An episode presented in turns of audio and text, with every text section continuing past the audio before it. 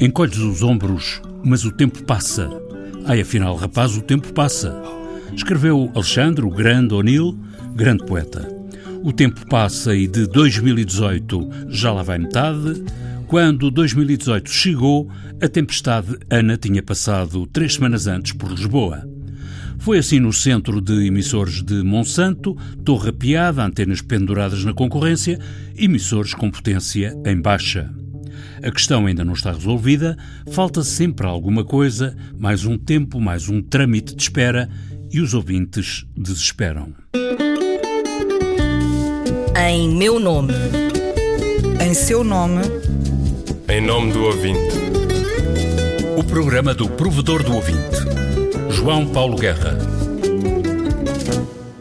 As questões técnicas dominaram os primeiros seis meses da correspondência dos ouvintes para o provedor. E entre a correspondência, toda esta correspondência, por razões de ordem técnica, destacaram-se as reclamações por debilidade e instabilidade do sinal em Lisboa e a norte e sul do Tejo. Será um quarto do potencial auditório da Rádio do Serviço Público e a potência de emissão ficou desde janeiro reduzida de 10 para 2 kW.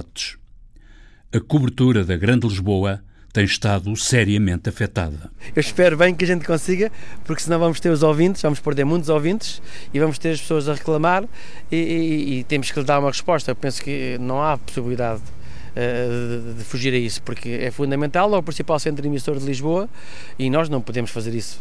Quando a torre agora arriou, colocamos esta antena provisória, que é uma antena provisória de muito menor ganho, que não, não permite ter a potência total dos emissores, portanto, em termos de radiação, é muito, muito, é 10 vezes menos quase. Vítor Fernandes, um dos nove técnicos do Departamento de Emissão Nacional da RDP.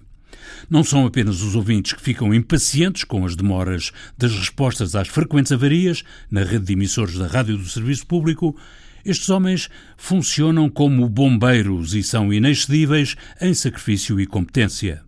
Mas a rádio não investe em regeneração de equipamentos e instalações. Limita-se a reparar estragos. Todo o nosso plano de trabalho tem a ver com as anomalias que se detectam ou com aquilo que nós queremos melhorar. Neste momento, como deve calcular, não tendo um orçamento ilimitado, nós temos que ir priorizar. Ana Cristina Falâncio, engenheira responsável pelos centros de emissores da rádio nos serviços técnicos da RTP. A prioridade vai para acudir a avarias, o investimento estrutural fica em lista de espera.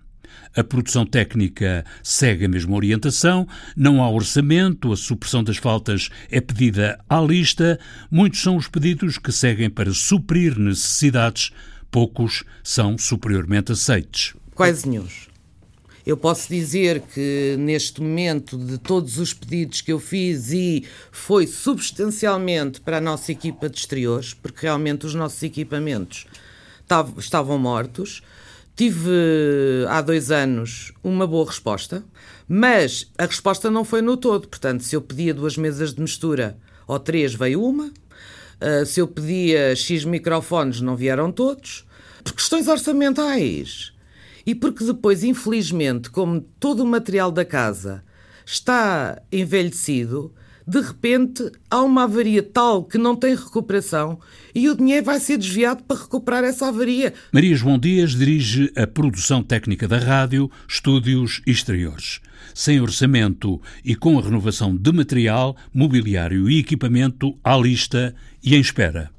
E é assim que as avarias se sucedem, os ouvintes se queixam, os próprios profissionais desesperam. Uh, já há bastantes anos uh, que nos temos debatido com uh, alguma falta de investimento, principalmente a nível estrutural, começando inclusivamente pelo próprio mobiliário, a mesma área de, de institucionalização, não é? Porque um, temos mais de uma década um, nestas instalações e de facto debatemos diariamente com a integração de de mobiliário desadequado, bem como inclusivamente de equipamento que já está ultrapassado. Nuno Isidro, técnico com funções na área de estúdios exteriores, as reclamações por motivos técnicos motivaram cerca de 20% das queixas ao provedor no primeiro semestre de 2018.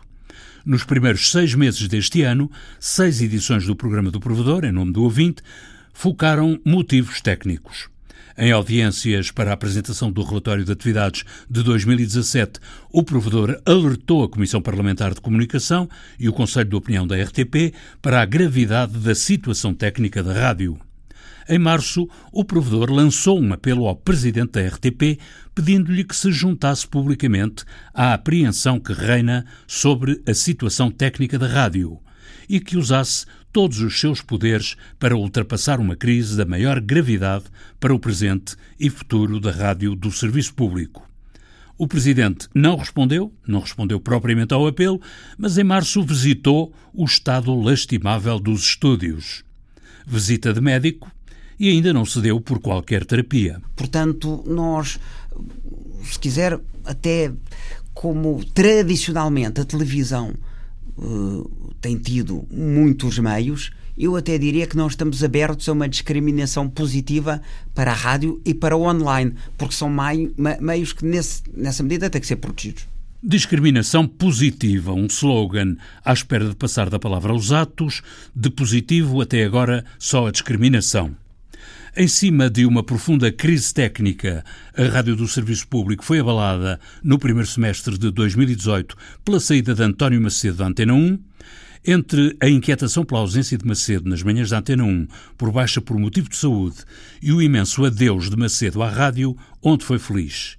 18% das queixas dos ouvintes, no primeiro semestre, embora centradas apenas em dois meses, destinaram-se a perguntar por Macedo, a questionar o afastamento. David Ferreira, colaborador da Antena 1, pôs o dedo na ferida ao dizer que a Antena 1 estava a desperdiçar um ativo que contribuía para o sucesso das manhãs da rádio do serviço público e não só. Desculpem lá se não me habituo a esta era de bombistas suicidas e de Brunos de Carvalho.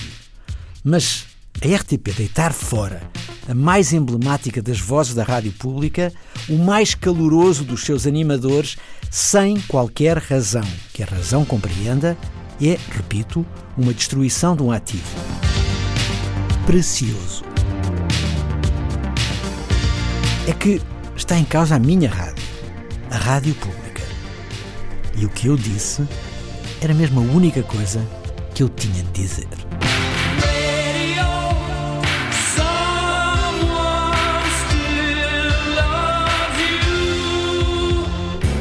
Bom dia, bom fim de semana. Bom fim de semana, António Macedo. O David Ferreira regressa na próxima segunda-feira. O Macedo não. O provedor pegou no SOS lançado por David Ferreira em defesa do serviço público de rádio. Até porque os ouvintes não deixaram cair a questão. Uma repórter fez saber ao provedor que cada vez que sai à rua com o microfone da Antena 1 é questionada por ouvintes com perguntas, protestos e lamentos sobre o afastamento de Macedo. E não é caso único na redação. A esta jornalista aconteceu-lhe de ser abordada por uma ouvinte que lhe pediu, uma vez que tinha um microfone da Antena 1 na mão, que gravasse o seu depoimento. A Antena 1 é a minha antena preferida. Bom, obrigada. Fiquei cheio de pena de António Macedo, também, tipo, também fiquem a saber. Adorei aquela rubrica do David Ferreira, adorei e, tenho, e vejo hoje sempre, é a minha rádio preferida. Tirando os domingos à tarde, não é? Por causa do jogo de futebol.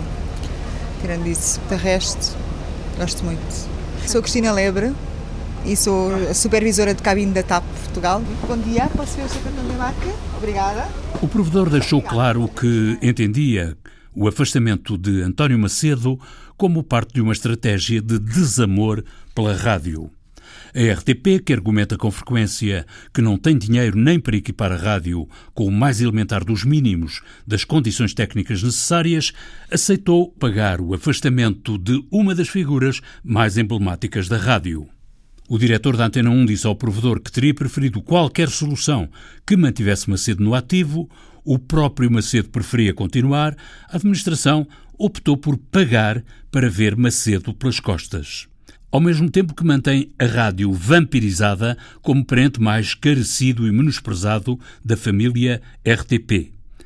A expressão vampirizada não é minha, é do antigo presidente da entidade reguladora da comunicação, Carlos Magno. Eu acho que a rádio está a ser vampirizada pela televisão.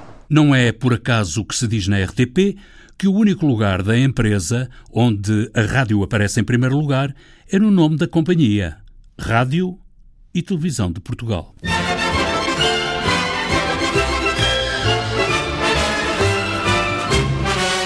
A seguir às questões técnicas e ao afastamento de António Macedo, a terceira questão na lista das preocupações dos ouvintes, a mensagens ao provedor, foi o futebol, em cima do acontecimento que é o Mundial. Para o Mundial, a onda média foi ligada à máquina, após vários anos de investimentos zero, e os ouvintes, em dificuldades para reencontrar a onda média, agora com menos emissores, vá de perguntar ao provedor. Vá lá que na ordem dos dias da bola, por se tratar da seleção, caíram as queixas motivadas pela clubite, infecção que empesta o futebol como desporto e até mesmo como competição, queixa que nunca falta quanto a futebol é a que diz respeito a excesso de comentário com prejuízo para o próprio relato. O provedor já recomendou, o diretor adjunto responsável pela informação desportiva esteve de acordo, mas a solução vai para fila de espera.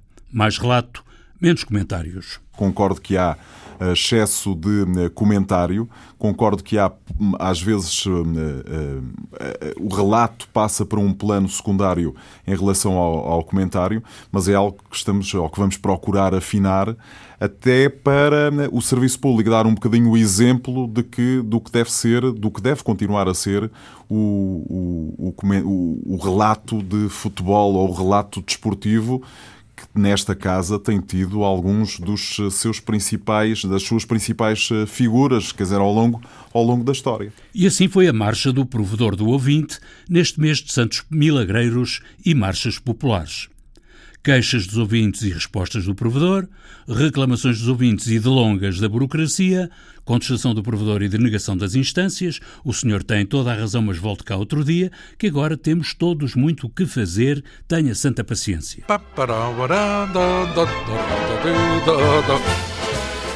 Apesar de todos os pesares, a correspondência que transmite ao provedor motivos de satisfação dos ouvintes por isto ou por aquilo que tenham ouvido mantém-se em volume significativo.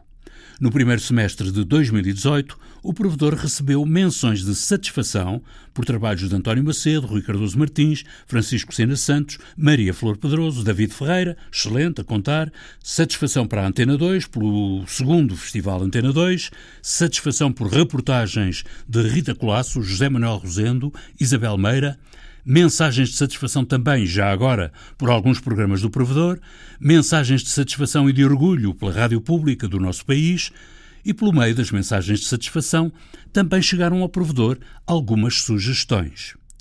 Se eu mandasse, já estava no ar a proposta de um ouvinte para espantar de vez o diabo dos números. Um programa de 1, 2, 1, 2, 3, 4, 5 minutos de matemática. Isso mesmo, cinco minutos de matemática. O binómio de Newton é tão belo como a Vênus de Milo. O que há é pouca gente para dar por isso. Oh. Oh.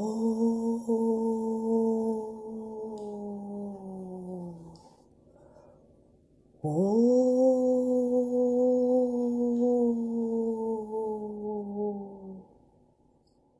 Vento lá fora.